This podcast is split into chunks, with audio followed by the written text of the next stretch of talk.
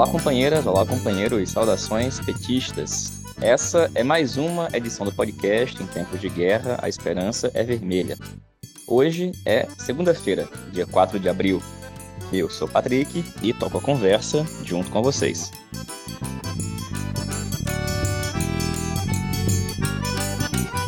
No episódio de hoje, a gente escuta o companheiro Jonatas Moretti, advogado e militante do PT no Distrito Federal, e comenta como o judiciário tem permitido a defesa do golpe de 64 e as suas comemorações em nome da liberdade de expressão. A companheira Fátima Lima, que coordena o setorial de educação do PT no Rio de Janeiro, comenta a resolução do PT carioca de apoio à candidatura de Marcelo Freixo ao governo do estado e também as posições de André Siciliano, que tem abertamente feito campanha para Cláudio Castro, como por exemplo o simbólico beijo dado em sua testa nos últimos dias. E escutamos também a companheira Caridia França, presidenta da Regif, Rede de Grêmios do Instituto Federal do Rio Grande do Norte, que fala para a gente sobre o Abril para a Luta e a importância deste mês na luta política do nosso país e na organização dos movimentos sociais.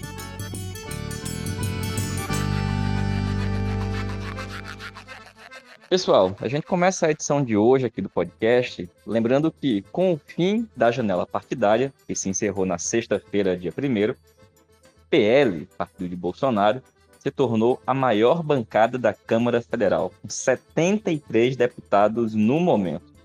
Isso é mais do que o dobro do que o partido tinha na época de sua posse, quando ele tinha 33 deputados. Além do PL, o Centrão saiu muito fortalecido e boa parte da direita. Nessa chamada dança das cadeiras, grande parte dos novos deputados do PL veio do União Brasil, que foi aquela fusão entre o PSL e o DEM. Antes da janela, o União Brasil tinha 81 deputados, mas agora está com 47, atrás do PT, com 46, e do PP, com 50. Outros partidos que cresceram no processo foi o Republicanos, que atualmente está com 45, e o PSD, com 43 deputados. Além deles, é importante destacar que nesses últimos dias, além da janela partidária, também se encerraram os prazos do calendário eleitoral relativos à desincompatibilização e à filiação para disputa em eleições. Alguns prazos ainda estão correndo. A gente comentou na edição de sexta que o Moro tinha saído do Podemos, ido para União Brasil, desistido de ir, desistido de ser candidato, desistido de ter desistido, e tudo isso ainda está acontecendo. Inclusive, uma possível federação entre o União Brasil, que reúne o DEM e o PSL, e o MDB, tudo isso vai continuar se desenvolvendo e se desenrolando ao longo dos próximos dias, pelo menos semanas. Mas uma coisa é certa: a direita, o bolsonarismo e todos os seus aliados continuam fortes. E, inclusive, a terceira via não desistiu dos seus planos. As movimentações de Moro, Dória e companhia são apenas um sinal disso deve reforçar a importância de nós mantermos a guarda muito alta, porque a eleição está muito, mas muito longe de ser decidida no dia de hoje, que marca seis meses para o dia da eleição. E como sinal do que a gente já vem falando, vamos escutar agora o companheiro Jonatas Moretti, que é advogado, militante do PT no Distrito Federal, e comenta para a gente o 31 de março, a data do golpe ocorrido na última semana, que a gente já falou aqui do podcast, mas que, mais uma vez, contou com a conivência do Poder Judiciário ao autorizar, por exemplo, aquela absurda ordem do dia fosse enviada e publicada. Olá, Patrick. Olá, demais ouvintes do podcast. Em tempos de guerra, a esperança é vermelha. Bem, Patrick, no dia 31 de março, completou 58 anos do golpe militar que impôs ao nosso país uma ditadura por 21 anos. Como sabemos, foi um período em que não houveram eleições, a imprensa não era livre, o judiciário não tinha independência e, definitivamente, não estávamos livres da corrupção. Há alguns anos temos repetido que nossa transição democrática não foi completa. eis que vários resquícios da ditadura ainda permanecem entre nós. Podemos citar como exemplo os aparatos de repressão do Estado e algumas legislações, como a Lei da Magistratura e até bem recentemente a Lei da Imprensa. O próprio Supremo Tribunal Federal, pós-ditadura e pós-constituinte, teve por muitos anos ainda alguns ministros indicados pelo regime ditatorial. Mesmo em nossos governos e após a conclusão da Comissão da Verdade,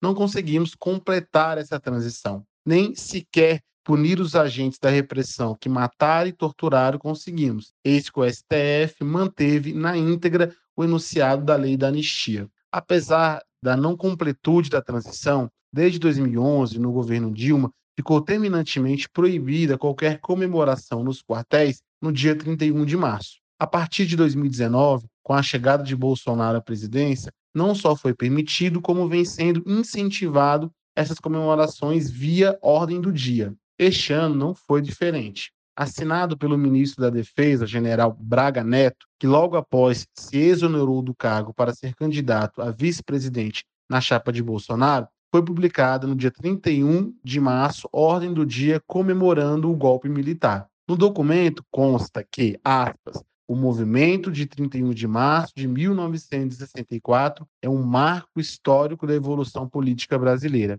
Antes de prosseguir, Patrick, vale um destaque. O documento chama o golpe de movimento, expressão que recentemente também foi utilizada pelo então presidente do Supremo Tribunal Federal, ministro Dias Toffoli. Prossegue a nota informando que, aspas, a sociedade brasileira conduziu um período de estabilização, de segurança, de crescimento econômico e de amadurecimento político, que resultou no fortalecimento da democracia. Fecha aspas. Essa louvação ao regime ditatorial tem contado com o incentivo do governo Bolsonaro, mas também com a conivência do judiciário, até mesmo do Supremo Tribunal Federal. Desde 2009, vários movimentos sociais e lideranças políticas, o qual destaco a companheira deputada Natália Bonavides, ajuizaram ações para proibir o louvor ao golpe pela caserna. Apesar do êxito em primeira instância, um a um esses pedidos foram derrubados ou flexibilizados pelos tribunais, com a pachorra da falsa justificativa de liberdade de expressão. Essa mesma liberdade de expressão que um dos ministros do Tribunal Superior Eleitoral não reconheceu a cantora Pablo Vittar durante o festival Lula Paluso. Em um desses pedidos judiciais, a deputada Natália Bonavides, que teve decisão inicial favorável às forças democráticas, chegou até o STF e foi cassado pelo ministro Dias Toffoli. Na decisão, Toffoli critica a excessiva judicialização de questões do executivo e chega ao ápice do absurdo de que argumentar que a suspensão da ordem do dia representa grave risco de violação à ordem público-administrativa do Estado brasileiro, por implicar em censura à livre expressão do ministro de Estado da Defesa e dos chefes das forças militares, no exercício do ato discricionário de rotina. Fecha aspas. Por essas e por outras tantas que afirmamos que vivemos nossa maior crise institucional desde a redemocratização. A eleição deste ano não pode passar sem colocar este debate na ordem do dia. Valeu, Moretti. Obrigado, companheiro. A gente vai escutar agora a companheira Fátima Lima, que coordena o setorial de educação do PT do Rio de Janeiro.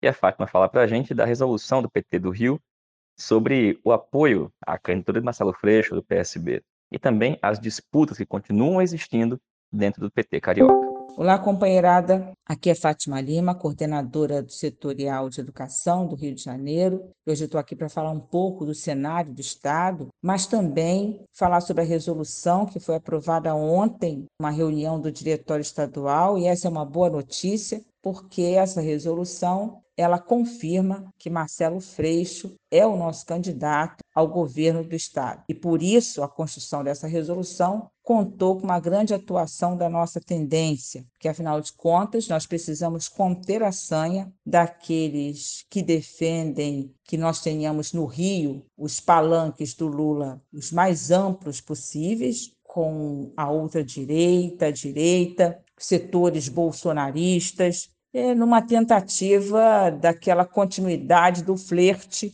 com os que são os nossos inimigos e que querem derrubar a nossa política. Esses setores a gente pode dizer que representado por Quaquá, mas também aqueles que estão à sua órbita, vem defendendo a liberação para se movimentar como bem decidirem. Essa resolução, companheiros e companheiras, ela faz também um balanço importante do que vem sendo o governo Cláudio Castro, que é uma linha de transmissão da política de Bolsonaro e do bolsonarismo. A venda da SEDAI, a Companhia Estadual de Água e Esgoto do Rio de Janeiro, é a expressão do seu passo que não se contém, né, dos passos incontidos em direção ao neoliberalismo e na educação, a gente pode falar das últimas decisões tomadas pelo governador nos últimos dias, né? Nos últimos dias ele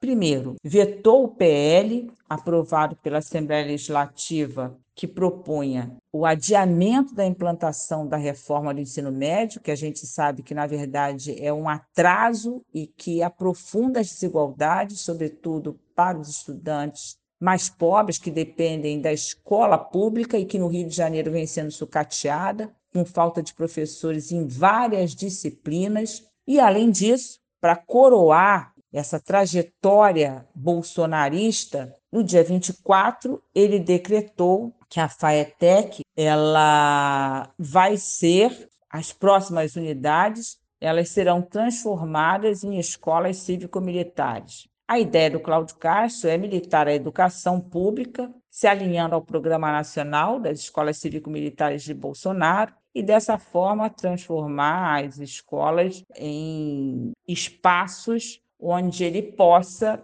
aí é, controlar o eto juvenil e aprofundar o autoritarismo que a gente vem sofrendo aí nos últimos anos. É importante a gente dizer que essa atitude, né, a publicação desse decreto, contou com uma movimentação dos estudantes, dos profissionais de educação, rechaçando essa atitude do governador, que vem se colocando aí ao lado daqueles que nos atacaram e que são absolutamente alinhados ao Bolsonaro. E a gente pode dizer que, à medida em que Cláudio Castro vem apresentando a sua candidatura, junto a ele vem sendo também apresentado esse cardápio bolsonarista. Ele já sinalizou que poderá ter como seu vice o Washington Reis, que é o prefeito de Duque de Caxias, uma das cidades da Baixada, e a gente pode lembrar que Washington Reis foi um dos protagonistas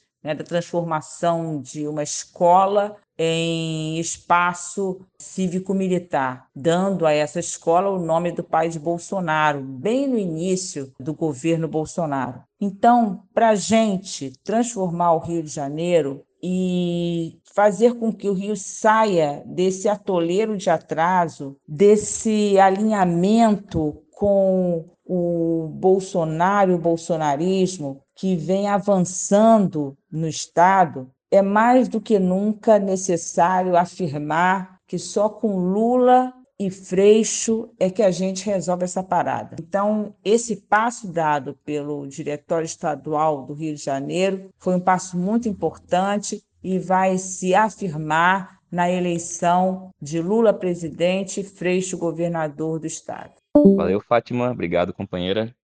E a gente vai escutar agora a companheira Carídia França, que é presidenta da Regif, lá no Rio Grande do Norte, e fala para a gente da importância deste mês de abril, o Abril para as Lutas. Olá pessoal, meu nome é Carídia França, sou presidente da rede de grêmios do FRN e militante da articulação de esquerda no Rio Grande do Norte. Hoje venho fazer uma reflexão aqui com vocês sobre o Abril Vermelho, ou mais conhecido Abril de Lutas, né? Historicamente, o mês de abril é referenciado principalmente pela base do MST na luta pela reforma agrária e também pela justiça social. Mas antes de fazer qualquer fala, eu acredito que é dever de todos sempre dar aquela pesquisada para entender melhor o desenrolar de cada pauta, dada a dinâmica da sociedade, né? E fazendo isso, eu constatei que nada é mais sintomático do que o resultado da minha busca, uma vez que apareceu desde o calendário de abril do UFC até a campanha de saúde sobre hipertensão arterial. Com isso em mãos, como é que eu ia direcionar uma política para a classe trabalhadora, né? Mas aqui seguimos. Inicialmente, eu imagino que é interessante destacar uma separação, pelo menos na teoria, né, que muitos colocam entre movimentos conjunturais e movimentos estruturais. O primeiro ele se refere àquelas demandas em geral espontâneas, imediatas e com objetivos de curto prazo, como é o caso da relação com o preço absurdo da gasolina, por exemplo. E o segundo, os estruturais, eles girariam em torno de objetivos a longo prazo, por exemplo, como a queda, a destruição do próprio patriarcado. E desse modo, a análise que eu faço é que o Brasil, no momento presente, ele se encontra estático nos dois espectros, digamos assim, tanto no estrutural quanto no conjuntural. E que muito menos nós, da militância, dos movimentos sociais, estamos conseguindo estabelecer uma ponte sólida entre as urgências do cotidiano dos trabalhadores e a estrutura macro de como o governo Bolsonaro e seus aliados continuam lucrando diariamente com a miséria, né? Isso é muito preocupante, porque organizar a luta social, organizar os comitês populares, enriquecer o debate ideológico contra o que está posto, também são instrumentos muito fortes de luta e são fundamentais, inclusive para as eleições que nos aguardam no final desse ano. E acredito que concentrar todo o nosso esforço num programa 100% tático eleitoral agora, sem um diálogo realmente profundo com a sociedade, sem um processo de reivindicação forte por parte dos estudantes e sindicatos, até o dia 1 de janeiro de 2023 e até depois, é sim um desfalque enorme, inclusive para um partido que um partido político que depende dos pés à cabeça da disposição de seus militantes, né? Não só deles enquanto disposição, mas também enquanto financiamento. Dito isso, eu acho que outro sintoma importante que é necessário que seja colocado no debate é que para quem ainda acreditava na fantasia de uma vitória no primeiro turno, as pesquisas presidenciais mostram que esse cenário se torna cada vez mais distante.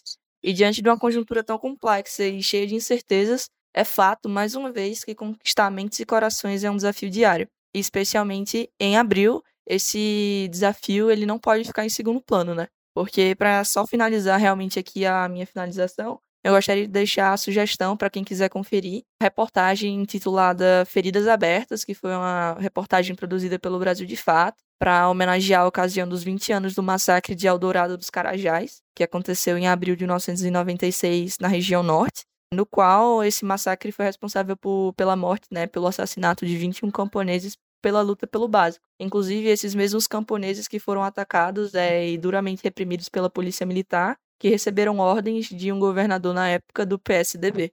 A história manda recado e a gente não pode simplesmente não ouvir esses sussurros do tempo, né? E acredito que é com isso que eu encerro minha participação no podcast de hoje. E encerro lembrando que o vermelho do sangue dos nossos, né, continuará sendo derramado até que a barbárie seja cessada realmente por uma alternativa socialista, popular, democrática e que passe pelas mãos de todos os filhos e filhas da classe trabalhadora. Eu acredito que é isso. Valeu, Caridia. Obrigado, companheira.